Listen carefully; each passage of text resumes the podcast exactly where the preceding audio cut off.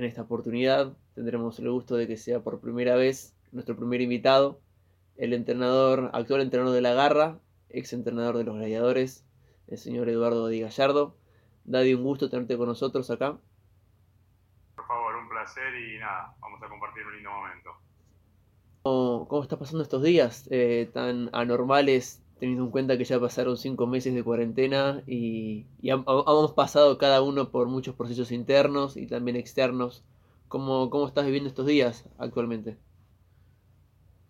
Bien, la verdad, bien, tranquilo, tratando de, controlar las ansiedades, fundamentalmente eso, y adaptándonos a la nueva vida que nos toca vivir, ¿no? Porque en definitiva, eh, a veces cuando estamos tanto fuera a tiempo afuera de casa y trabajando, queremos estar un poquito en casa, así que nada, viendo el lado positivo de lo que nos toca vivir, eh, pudiendo, pudiendo en realidad eh, preparar nuevos proyectos, compartir con gente, nada, experiencias, eh, escuchando a gente que habitualmente, o entrenadores o a profesionales que habitualmente no lo puedes hacer. Así que nada, viendo el lado positivo y reinventándonos a lo que nos toca vivir hoy. ¿Cómo fue ese proceso también de, bueno, al ser entrenador de alto rendimiento, también estás pensando siempre en, el, en lo que viene, en el próximo objetivo? cómo es también manejar la incertidumbre, ¿no? Para también mantener la calma de, las jugadoras en este caso y que no, y que no se golpeen la cabeza contra la pared. Mira, ahora creo que, los objetivos o, las visiones están y trabajando para eso. Hoy estamos trabajando en el preolímpico eh, a full, si bien, sea, cuando te preguntan por la planificación, ahí es donde no está, porque al no tener fechas no podés planificar cuando no tenés una fecha cierta eh, entonces, nada, creo que la visión está. Es eh, el primer preolímpico que tenemos que es para, para Tokio. Y si vamos a la visión a largo plazo que tenemos, sin duda es eh, los Juegos Panamericanos de Santiago de Chile. Así que estamos trabajando para eso. Y entre medio tenemos unos objetivos más a corto plazo. No sabemos si va a hacer el Centro y Sudamericano clasificatorio para el Mundial de España, que en teoría era en diciembre, cosa que no creo y que se va a entregar para junio. Eh, y después lo que viene, por el momento, es eh, tratar de, dar un acondicionamiento en las chicas en la parte física, si bien un mantenimiento en realidad, si bien eh, a lo que estaban acostumbradas es nada, ya pasaron muchos meses, y después sí un, un acondicionamiento cuando empecemos en septiembre, si Dios quiere, con las que están acá en, Argentina. Las que están en Europa ya empezaron a hacer actividades con una adaptación y algunas un poquito más avanzadas están y después un mantenimiento muy importante de la, de la parte mental, ¿no? Porque cuando hablamos de, de, las emociones y de la angustia y de los miedos y de la incertidumbre, creo que, que ahí también el, acompañamiento nuestro como, equipo técnico es fundamental. Eh, así que nada, pasando esto y llevándola en esto que toca vivir hoy, que cuando termine esto creo que todos vamos a escribir un libro cada uno en su lugar y en su función de cómo fuimos llevándola. Por ahora es prueba, ensayo y error y tratar de hacer lo mejor posible. Sí, sin duda, tratar de sacarle el mayor fruto a esto, ¿no? Teniendo en cuenta el contexto. Me gustó lo, lo que dijiste al final en cuanto a la preparación, em, al tener, bueno, jugadoras en Argentina, jugadoras en el europeo, eh, bueno, en otras partes del mundo. ¿Cómo, teniendo en cuenta que el entrenador es alguien que siempre está cerca para bajar los, los valores o la forma de, de hacer determinada función? Cómo es también en la transmisión, la comunicación en cuanto al sub, ¿no? Porque nos, nos acerca, pero también nos aleja en, lo que es lo emotivo, en, el sentimiento de trasladar algo persona a persona. Mira, la verdad eh, es complicado, eh, porque en definitiva no estábamos acostumbrados a esto, así que nada, es un, reinventarnos en esto también, ¿no? Nosotros lo que hacemos son actividades por ahí con, con nuestro coach, Daniel Elou, de Dar Comienzo, que hace actividades donde quizás con ese tipo de actividades te acerca un poquito más, pero eh, nosotros decimos que, cuando lideramos grupos lo importante es lo que decimos, cómo lo decimos, en definitiva es el, que nos sienta, ¿no? el sentirnos, y eso es lo que, quizás hay que trabajar más para, para que puedan lograrlo, ¿no? para poder lograr nosotros en definitiva, pero eh, a medida que fue pasando el tiempo y el acompañamiento estuvo, que, nada, que, hay que buscar la vuelta para poder sentirnos entre todos. Y en cuanto a las jugadoras, hace poco leí una nota que, te hicieron y comentabas que eh, si alguna una jugadora la agarra, en este caso que te toca dirigir, tiene la posibilidad de ir afuera a un equipo de alta competitividad, eh, que lo haga, pero si, si es de un bajo nivel, preferís que se quede entrenar acá por el, por el tema del acompañamiento en conjunto. ¿Cómo, ¿Cómo se maneja eso? Si el día de mañana te toca tener medio equipo fuera, medio equipo adentro, eh, te lo consulto porque ocurre en otros deportes y cada, cada entrenador tiene una visión distinta. Pero vos como entrenador, ¿qué crees lo, que, lo mayor que te potencia que tenga uno jugar afuera y también tenerlo en el día a día, ¿no? Para poder bajarle los conocimientos que quieras inculcarle. Sí, hoy tenemos mitad del equipo afuera, mitad del equipo adentro. Eh, lo que nos parece bueno es que vayan a clubes de primer nivel donde se entrene bien. Eh, si no, preferimos que quede acá. Eh, si uno de competencia es mejor en Europa que acá, no significa que porque sea Europa es mejor que Argentina en, muchas cosas, ¿no? entrenadores de muy buen nivel y muy buen prestigio, hay clubes que trabajan realmente muy bien, así que a veces decimos que, que tienen que irse a Europa, que tienen que irse a Europa. No, tienen que irse a Europa si van a un club de primer nivel con un entrenador muy bueno, con un preparador físico muy bueno, con un staff técnico muy bueno, en definitiva con una estructura muy buena. Eh, la realidad es que hay muchas chicas y muchos varones que van a clubes de segunda o tercera línea, entonces en ese caso preferimos que estén acá, ¿no? Porque acá se entrena realmente muy bien. ¿Y cómo es el caso si viene alguna jugadora y que, o un jugador que te ha tocado y, bueno, le llegó la posibilidad de un club de tercera línea, pero lo veo como, como un salto a seguir eh, perfeccionando y quizás el día de mañana estar en segunda o primera línea? ¿Cómo también manejar eh, ese sentimiento del jugador de, quizás quiere otra experiencia y vos tratar de, comentarle que esta, opinión que tenés está bien formada? Mira, lo que tenemos es fundamentalmente acompañar a lo que ellos quieran hacer, ¿no? Porque nosotros no somos los dueños de lo que hagan ni de su, de su vida. Y podemos asesorar, si nos preguntan, eh, pero nada, lo, que decidan está bien, acompañamos, si tienen el nivel para estar en la selección, estarán, más allá de, que se vayan a un club de segunda o tercera línea o que se acá. Eh, no, no es función nuestra obligar o imponer algo, sino nada, que lo que ellos crean bien, nosotros lo podemos asesorar, pero no más que eso. Eh, me, parece, me parece muy bien. Y lo que tiene que ver con lo que hablabas al principio, con, bueno, a pesar de la incertidumbre que manejamos, hay objetivos, como mencionabas, eh, el perolímpico. ¿Cómo es también, teniendo en cuenta lo, último que hubo de competencia alta, eh, ya después de esto, este año casi perdido, lo que fue el Panamericano? Lo que fue que, la garra se suba nuevamente a, un podio, después de, todo el trabajo que, venían haciendo. ¿Cómo, cómo fue también eh, estar tan cerca del oro eh, y sentir lo propio y que por una cosa o por otra se, haya escapado? Y eso, la, energía que brota, ¿no? Después de quizás un paso atrás, dar dos, dos adelante. Mira, la verdad estamos, o sea, nos quedó un poquito de, de amargo el, no haber clasificado los juegos ahí, no ganar eh, en los Panamericanos duda eso, pero en definitiva este es un proceso a largo plazo donde nada, hay mucho para mejorar, continuamos con el trabajo que había hecho el cuerpo técnico anterior, pero en definitiva para poder dar un salto de calidad hay que mejorar mucho.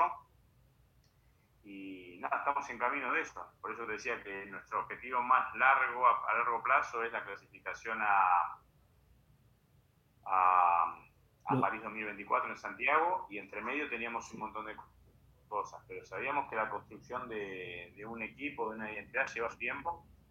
Entonces, nada, en un año no se pueden lograr cosas que, no se habían logrado, que era ganarle a Cuba y a Brasil y a Paraguay, que se venía perdiendo, que si bien no estuvo los panamericanos, eso lleva tiempo y es fundamental el, tiempo de trabajo. Entonces hicimos un excelente panamericano, vamos a Cuba, que hacía 20 años que nos ganamos por 10 goles, hicimos un partido muy bueno con Brasil, pero Brasil es un, equipo que hacía con el mismo plantel hace un par de años atrás, o casi todo el mismo plantel, había salido campeón del mundo, y Argentina venía de salir ante último en el, último mundial. Entonces, lleva un tiempo de desarrollo, pero nada, cuando crees que estás por buen camino y que, que puedes lograr cosas, eh, duele más la derrota y está bueno y está bien que pase eso. Sí, sin duda, Brasil es una potencia y como nombrabas, el paralelismo de lo que era hace un año, dos años, a lo que fue ese partido, que se, le pusieron de igual a igual.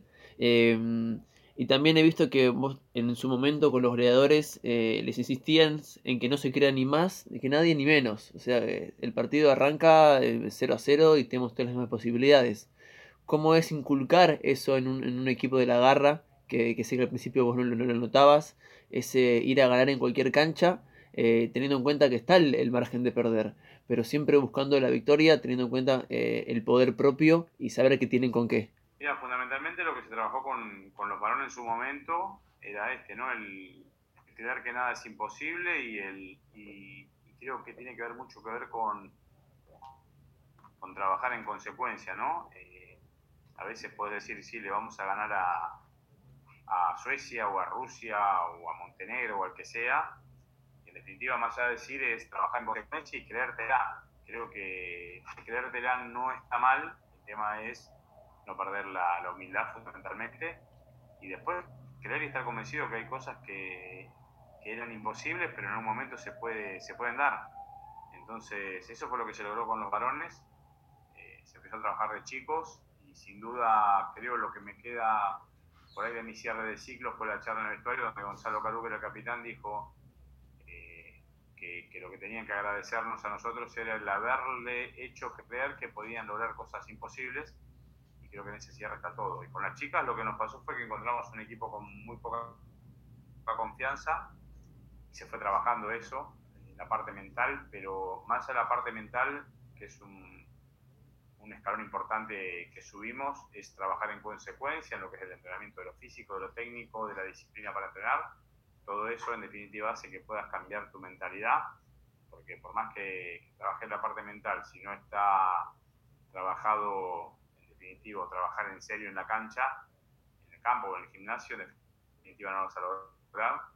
Y sin duda la, la final de, de, Lima cómo terminó el grupo fue más que, que bueno el mostrar a nosotros, a nosotros que vamos por buen camino, porque quizás antes las chicas se hubieran sacado una foto sonriendo eh, por haber sido plata, eh, porque en definitiva era lo lógico, o no, porque hasta pueden perder con Cuba como había pasado, pero nada, creo que eso nos marca que vamos por buen camino y creer será un Dijiste muchas cosas buenas, eh, muy, muy interesantes en cuanto a lo que son los procesos, pero me quedó algo resonando muy fuerte qué es lo que te haya dicho el, capitán, luego de que tu capitán de, tanto tiempo te, haya dicho esas palabras.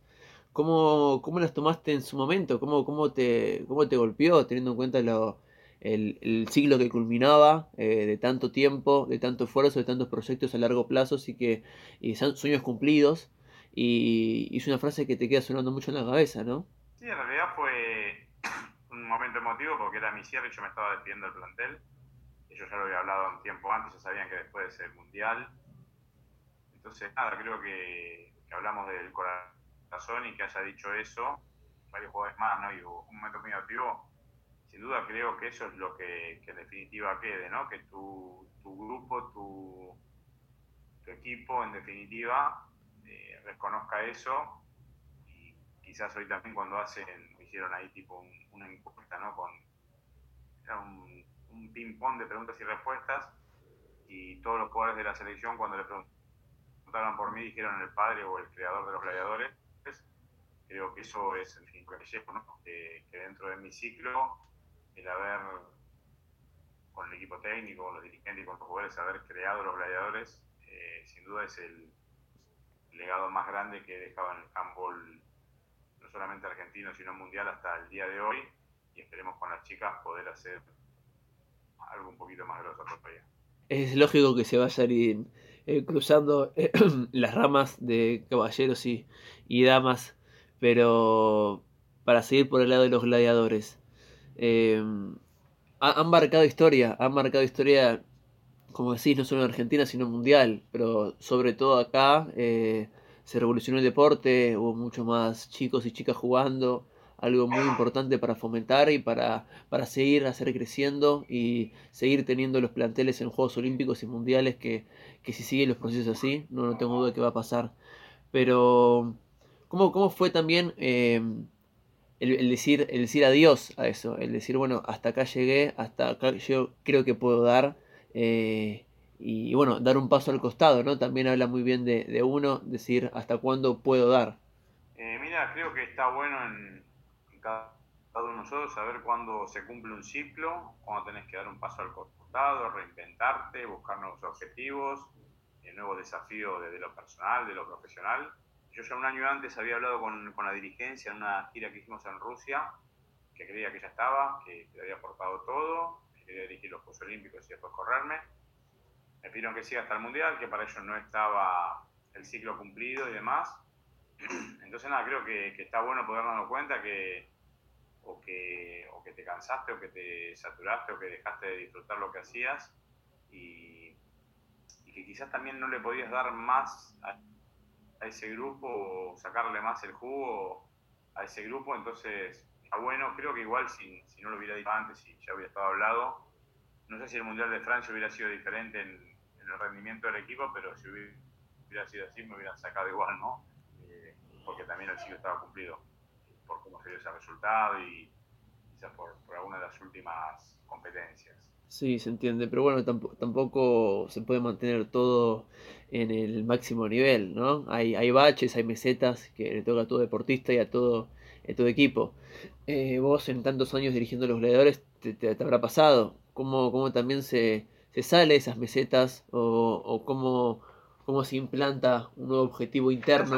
Es normal, que pasen cosas durante, creo que la vida, ¿no? Te, te van pasando cosas y, está bueno poder, eh, digo, no soy de las personas que, que siempre busca la superación ante las adversidades y no la victimización y eso es lo que le transmitís a tu grupo. Sí, sin duda, para, para fortalecerlo. Pero fue un proceso muy largo, los gladiadores. Eh, que bueno, dentro de ese proceso salió lo que, lo que estamos hablando, esta insignia que marcó tan fuerte el deporte. ¿Cómo fue también para vos en un principio ese desafío de tener que enfrentar, eh, ser el seleccionador de, tu país, del deporte que, que, tanto amás, y poder inculcar estos detalles que, vos sabías desde un primer momento que, a largo plazo iban a rendir frutos? Creo que, nada, que fue poder transmitir todo lo que, que había había adquirido durante tantos años, a la experiencia de mi club, a la experiencia de mi club en jugar torneos internacionales, donde se fue forjando eso, ¿no? La mística de, de lo que después fueron los gladiadores. Y nada, entonces no, ah, fue un, un, placer y un orgullo haber logrado lo que había soñado y que, que, eso fue lo importante, ¿no? El haberme formado y preparado para estar ahí el día que me tocó, hacer todo lo mejor posible. Sé que han habido muchas victorias, muchas derrotas en esos procesos, eh, mucho sacrificio de fondo y, mucha intriga por lo que vendrá, si, si lo que estaban haciendo rendiría frutos. Eh, comentame cómo fue esa clasificación a, a, los Juegos Olímpicos de Londres 2012. ¿Cómo fue saber? Ya, eran, eran, una, eran un equipo que ya sabíamos, bueno, yo como hincha del deporte, con toda la gente que los veía, que venía algo, algo bueno pero haber llegado hasta ahí, decir, bueno, hoy somos olímpicos, ¿cómo, cómo fue como grupo y como, como entrenador, como cuerpo técnico, haber llegado a ese objetivo tan ansiado? Mucha tranquilidad, no soy de, ni de deprimirme en las derrotas ni de ponerme muy exultante en las victorias. Creo que hay un trabajo muy grande y súper profesional y súper dedicado a eso. Trabajamos durante cuatro años para eso como equipo, más allá de que cada uno de nosotros en la fase individual era lo que soñaba siempre, y como el inicio de un nuevo ciclo, porque nada, con el negro Casón, que era mi probador físico, veníamos de hace muchos años, quizás 10 años atrás o más, soñando con esto, con esa final, con ganar y clasificar. ¿Y cómo llegaron a Río? Bueno, me dice que están en su mejor momento, pero ¿cómo llegaron no al, al torneo, sino cómo entraron al primer partido? ¿Con qué, ¿Con qué hambre de gloria fueron a ese torneo? Y mira, fue diferente a lo que fue el primer Juego Olímpico, donde te superaba y te, te, desconcentraba todo. Nada, pues el primer partido del, del Juego Olímpico, si mal no recuerdo, creo que fue Dinamarca o, Francia, que eran superpotencias. Y en los dos el primer tiempo terminamos arriba, si bien los merecimientos no cuentan cuenta lo que pasa. Eh, terminamos creo que con los dos empatados, jugando un nivel altísimo. Eh, y la verdad fue altísimo el nivel que jugamos, entonces buscábamos la gloria, veníamos de un Panamericano muy terceros, eh, fue muy malo para nosotros y fue un padecimiento muy grande. Tuvimos, creo que como primera vez desde que estuve yo en los 10 años, cinco semanas para entrenar al equipo. Y contame, lo que es, eh, lo que fue el, el nombre de los goleadores. ¿Cómo, ¿Cómo, fue que se debió? Eh, ¿Ustedes se querían denominar de alguna manera o fue algo que fue surgiendo? No, el apodo en sí salió cuando estábamos en el Mundial de Suecia y un amigo que hoy ya no está, que es Ernesto Rodríguez, en ese momento estaba en el Olé. Cuando ganamos a Suecia me dice, Daddy, ¿qué nombre le ponemos a los gladiadores? Entonces ahí empezamos a trabajar en el grupo qué nombre le poníamos y ahí salen los gladiadores. Después hay mucha gente que dice o, que, que, salió de un lado, del otro. Lo real es que del grupo y abiertamente a... Porque nosotros nos identificamos con el nombre fue ahí. En... Recién mencionabas lo que era el, el ganar o perder, que tenés un, un tem, una templanza eh, similar, eh, con, agarrarlo con tranquilidad. ¿Es algo que también tratas de, tratas, tratas de trabajar con tus jugadores y jugadoras? ¿O es algo que muy interno que te lo tomas así vos como entrenador? Cuando la verdad que no, eh, hay momentos de, de, malestar y es normal. El tema es construir desde las victorias y, desde la derrota, ¿no? Que todo sirve para mejorar y con todo crecer, ya sea ganando o perdiendo. Y comentame después, bueno, de ese, de ese final de los gladiadores, ese final que ya lo sentías vos internamente, eh, ¿se te había pensado por la cabeza agarrar la garra a un futuro cercano o lejano o era algo que no, no tenías en los planes? Y no, la verdad no, no era que tenía pensado agarrar la selección femenina ni nada. Me aboqué a mi club, a lo que me correspondía, eh, a poder recorrer el país y los países de, de América, hasta en, hasta en Israel, llegué a dar un curso y cuando te llegó la propuesta de agarrar el seleccionado femenino, eh, ¿tardaste un tiempo en pensarlo, en, decir, bueno, estoy iniciando otro proyecto como el que fue hace un tiempo? Eh, ¿Te costó la decisión o es algo que ni bien si te llegó te, tiraron los colores? Ahí, a principio de año, ya lo iba madurando, ¿no? Eh, mujeres y cuando me llegó, eh, eh, hablé primero con la gente que quería que esté en mi staff me dijeron que sí y ahí dije que sí. Muy bien, y es parte de, parte de eso, el cuerpo técnico. Y también trabajas con tu, con tu mujer. ¿Cómo, ¿Cómo también es esa convivencia en casa y en los entrenamientos? Bien, la verdad muy bien. Eh, tenemos la capacidad de, de, separar el trabajo cuando llegamos a casa, así que no hay, no hay mayores problemas. Sabemos que es una gran profesional de lo que es la preparación física. Eh, tenían ganas de hacer un trabajo, ya sé que hacen distintos cursos y están en determinados lugares, pero afrontar un seleccionado era algo que tenían pensado o cuando surgió lo, lo tomaron como decisión. Bueno, cuando surgió con todo el staff hablé y todos dijeron que sí. Y nada, son todos número uno de Priscila, Hernán, Alan, la gente que trabaja. Bueno, sabemos desde público conocimiento que en River has tenido distintas facetas, ¿no? pero en lo que es un seleccionado, ¿qué, qué diferencia pudiste encontrar eh, máxima ¿no? de lo que es el masculino y femenino? Ya sea de habilidades, ya sea de, de, comunicación, ya sea de entendimiento, ¿cómo, ¿cuál sería la diferencia más grande? No, no, la, diferencia quizás cuando agarré a los varones y las chicas, que los varones estaban en un nivel a nivel internacional más alto y mucho más cerca de Brasil, le habían ganado varias veces, y las chicas, eh, si bien habían em, empatado, creo, en, Santiago de Chile 2014 y creo que en el 2000 ganaron, eh, hay una gran diferencia. Brasil venía de salir campeón del mundo y Argentina en el último era la última. Entonces había mucho para trabajar, mucho para acercar a Brasil. Eh, y creo que, eso. Después, nada, la forma de entrenar, la disciplina, la intensidad es la misma. Sí, el manejo de grupo es diferente. Eh, pero nada, no, no, no, hay diferencias en lo que es el trabajo de chicas a chicos. Nos contaba, bueno, me decías que el, el objetivo es más cercano, bueno, después del preolímpico sería los Panamericanos de Santiago 2023. ¿Cuánto, cuánto estimula al jugador, a la jugadora, en este caso de la jugadora de la garra, eh, ese objetivo que se ponen a largo plazo, porque son tres años, pero que en, en cuanto a procesos son muy cortos, para poder llegar a su máximo nivel y que ahí sea el pasaje boleto a, a París 2024? Mira, creo que, la visualización más importante es Santiago de Chile, pero después hay objetivos más cortos, porque en definitiva todos si nos plantean unos objetivos a cuatro años, eh, es difícil, ¿no? poder visualizarlo, pero hay que meter objetivos a corto plazo, como era el Mundial este de, Japón, de, tener la, mejor ubicación histórica, si bien queríamos pasar de grupo y meterlo entre los 12, el objetivo grupal en realidad era ese y después poder redireccionarlo y sí terminar entre los 12, y después tendremos otro objetivo en el preolímpico, otro objetivo en el Mundial de España, eh, nada, vas buscando objetivos a, corto y mediano plazo, más allá que el objetivo principal porque se trabaja todos los días para estar en París. ¿Y cuál crees que desde que asumiste fue lo, mejor, lo, que mejor pudieron mejorar, valga la redundancia, este equipo del que, te encontraste? ¿Y cuál crees que es el algo que aún les queda por, por trabajar para poder focalizarlo y conseguir una mejor versión a futuro?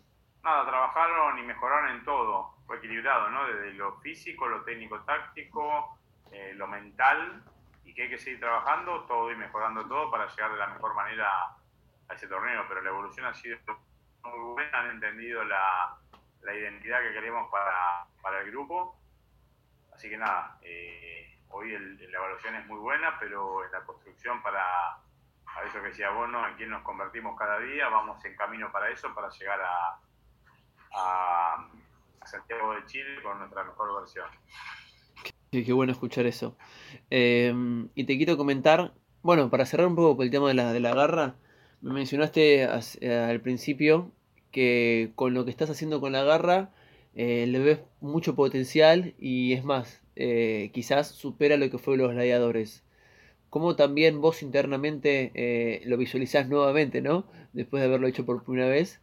Eh, ¿Y qué es lo que visualizas con este equipo que, tanto te, atrajo lo que es el, la experiencia y, poder realizarlo y que, te lleva a lograrlo nuevamente? Creo que, es un, objetivo de, lo personal, un desafío, en realidad desafío muy grande de lo grupal.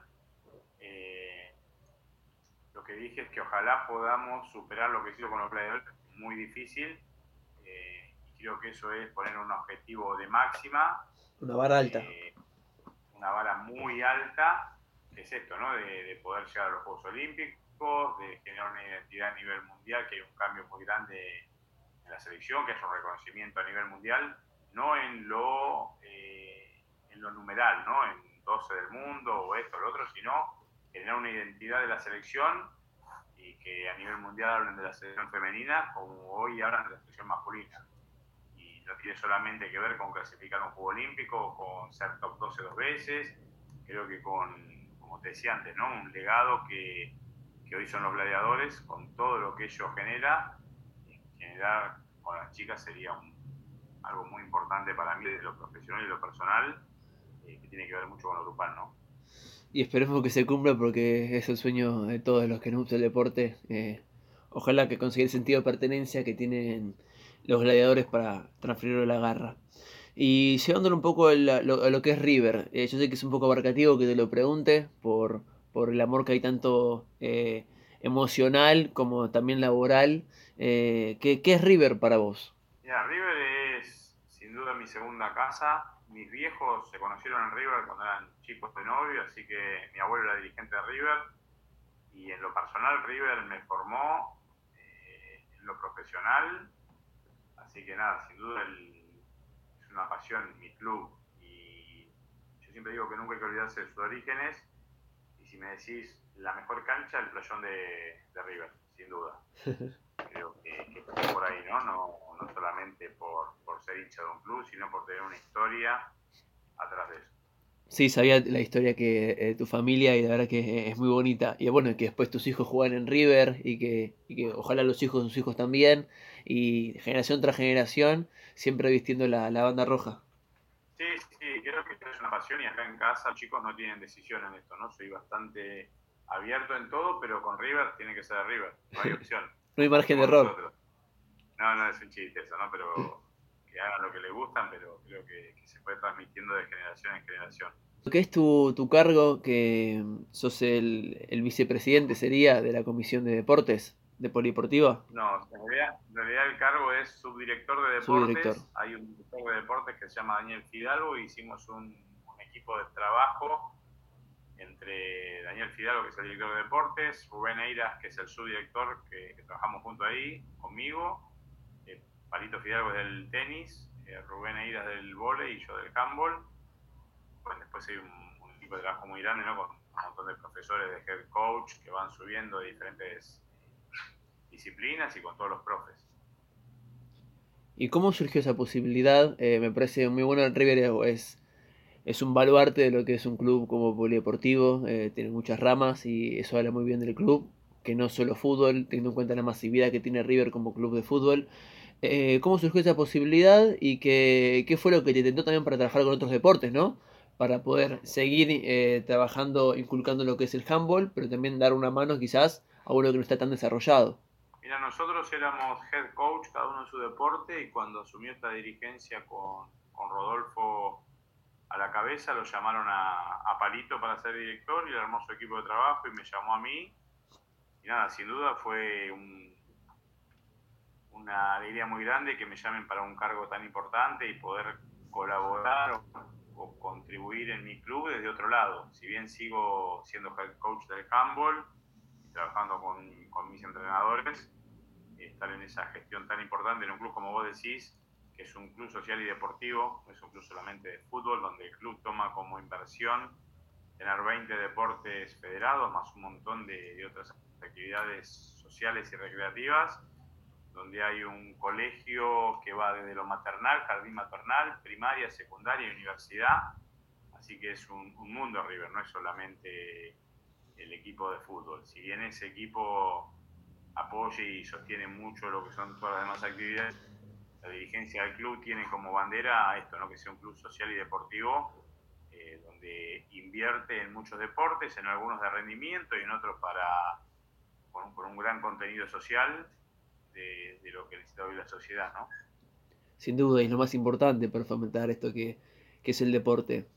Pero bueno, sé que eh, quizás te cueste ser un poco objetivo con la, la, la pregunta que te haga, pero ¿cómo, cómo, ¿cómo está River deportivamente? Sabemos que es potencia muchos deportes de los que nombraste, se puede agregar al hockey, se puede agregar a, bueno, nombraste el volei, eh, tiene mucho polideportivo y de buen nivel. Eh, desde que arrancaron ustedes este proceso con, con Rodolfo y con, con el bueno, la comisión a, la cabeza. ¿Qué, ¿Qué, crees que pudieron mejorar de, tanto bien que venían haciendo? Estructurar mejor la, la, parte deportiva, la evaluación de qué conviene y qué no en cada disciplina, eh, una interacción con los profes muy buena. Eh, se va construyendo, ¿no? No es que se inventó el polideportivo desde ahora que estábamos nosotros, sino esto viene de mucho tiempo antes como te decía, cada uno aportando y generando nuevas ideas para que vaya mejor. Y nada, nosotros nos encontramos con un departamento físico, la parte política, que, apoya mucho el deporte y nada, le da mucha importancia, ¿no? Desde volver a Liga de Volley al nivel A1, eh, que se va construyendo con Federico Ferreira, que es el presidente de nuestro, de nuestro departamento, eh, apoyando muchísimo y con con Jorge Brito, que es el vicesegundo, que es el encargado de todo lo que es la parte nuestra, que apoyan muchísimo los deportes. Entonces hay un lineamiento de, de seguir trabajando y darle esto que te decía, ¿no? Eh, no es que antes no estuviera, siempre estuvo, pero hoy se le dio una vuelta roja para, para que esté mejor. Y también coincidió que está el mejor momento de la historia de River, ¿no? Con Rodolfo a la cabeza. Eh, hablamos de, del fútbol porque, bueno, es la, la cara más visible de River, que es Gallardo como entrenador. Eh, el otro Gallardo, ¿no? El Marcelo. Pero comentame, ¿tuviste algún tipo de acercamiento? Bueno, imagino que algunos lo, lo, hayas cruzado, pero algún tipo de acercamiento con, con el otro Gallardo. No, no, hay mucha interacción entre la gente de River, pero bueno, el fútbol es otro mundo y muchas veces están en otro lado. Sin duda, estoy muy de acuerdo con vos. Eh, más que nada de recordar esos momentos históricos que hubo, que hubieron en, la historia del fútbol. Siempre nos quedamos con lo, con lo más reciente, pero yo lo, lo, tengo catalogado como el mejor momento de la historia de River, porque bueno, además de todos los que nombraste vos, ya sea Ramón, ya sea La Bruna, ya sea anteriormente La Máquina, eh, tiene mucha historia River detrás, pero lo que fue la resurrección después de, de la, vela, la vela nacional, eh, no hubo ningún equipo en la historia del fútbol que haya tenido eh, un regreso tan, tan fortuito a la primera división y que haya logrado cosas que nunca había hecho. Sí, sí, a ver, se ganó las Copas Libertadores, sin duda fue un... Eh, Gallardo ha hecho historia, eh, es un momento impresionante de River y esperemos que, perdure más, ¿no? Porque fueron dos Copas Libertadores y la última final que se perdió ahí. Yo me acuerdo estábamos en, en el Mundial siendo de Francia a Japón y cuando voy a subir el avión íbamos 1 a 0 y cuando sube el segundo entrenador que también es fan de River, Hernán me dice perdimos. Digo, me estás cargando. No nos perdimos, nos metieron dos goles seguidos. Creo que nada, que, sí, que has, ha hecho una revolución eh, y sin duda es un momento impecable y que hay que disfrutarlo y nada, cargarlo de boca como corresponde. y bueno, al principio me decías que, que tus jugadores, los que fueron tus jugadores, eh, los goleadores, te denominaban como el, el padre de los, de los goleadores. Eh, también pasa, bueno, en River mismo, está el que está denominado como el padre de las leonas, que, que es Cacho Vigil. Eh, sé que hay muchas charlas entre, entre los distintos entrenadores, distintos deportes. ¿qué, ¿qué, te representa vos la figura de, Cacho, por lo, por lo que marcó también en el deporte y lo que trascendió el hockey luego de su, de su paso? Bueno, creo que, que Cachito fue el constructor de las leonas, creo no, estoy convencido, y, y, él ha sido director de deporte en River, ahora está solamente como, como head coach del, hockey, pero la verdad ha tenido muy... El que marcó y el nombre de las leonas se refiere a, a Cachito Vigil. Sí, como, bueno, los leedores te, te denominan a vos, esa primer camada de leonas que hoy ya son leonas vintage, como se dicen ellas, autodenominan, eh, lo, lo, marcan así con el padre de las leonas. Eh, y bueno, eh, Daddy, para ir culminando, agradecerte el tiempo por, por prestarte para charlar con nosotros un, rato. Eh, ya hablamos de procesos a futuro, de lo que va a ser el Mundial de España, de lo que va a ser el preolímpico y objetivos más adelante. vos, como, vos como persona, vos como profesional, ¿qué te motiva todos los días para, para seguirte levantando y seguir seguir queriendo aprender un poco más de, todo esto que ya tanto sabes? Eh, ser cada día mejor y, aprender cada día. Cada día que, me levanto quiero aprender más y ser mejor. Y creo que esa es la construcción de, cualquier ser humano, ¿no? Que el día que te pensás que, ya está y que sabes todo, entonces nada, eh, buscar una visualización y, construirme día a día eh, para ser mejor, buscar todos los días la versión mía. Bueno, me gustó mucho esa respuesta. Así que me parece bien que, sea la última. Eh, me, gustaría hablar muchas cosas más. Realmente eh, hay que dar varias en el tintero. Pero bueno, el tiempo nos apremia. Así que agradecerte nuevamente por el tiempo, por aceptar ser nuestro primer invitado. Y esperemos tener muchos más representantes del handball en este espacio. Dale, te mando un saludo grande y gracias por, por conectarnos y poder hacer esta, la charla. Bueno, Daddy, será hasta cualquier momento. Abrazo grande y saludos. Gran abrazo.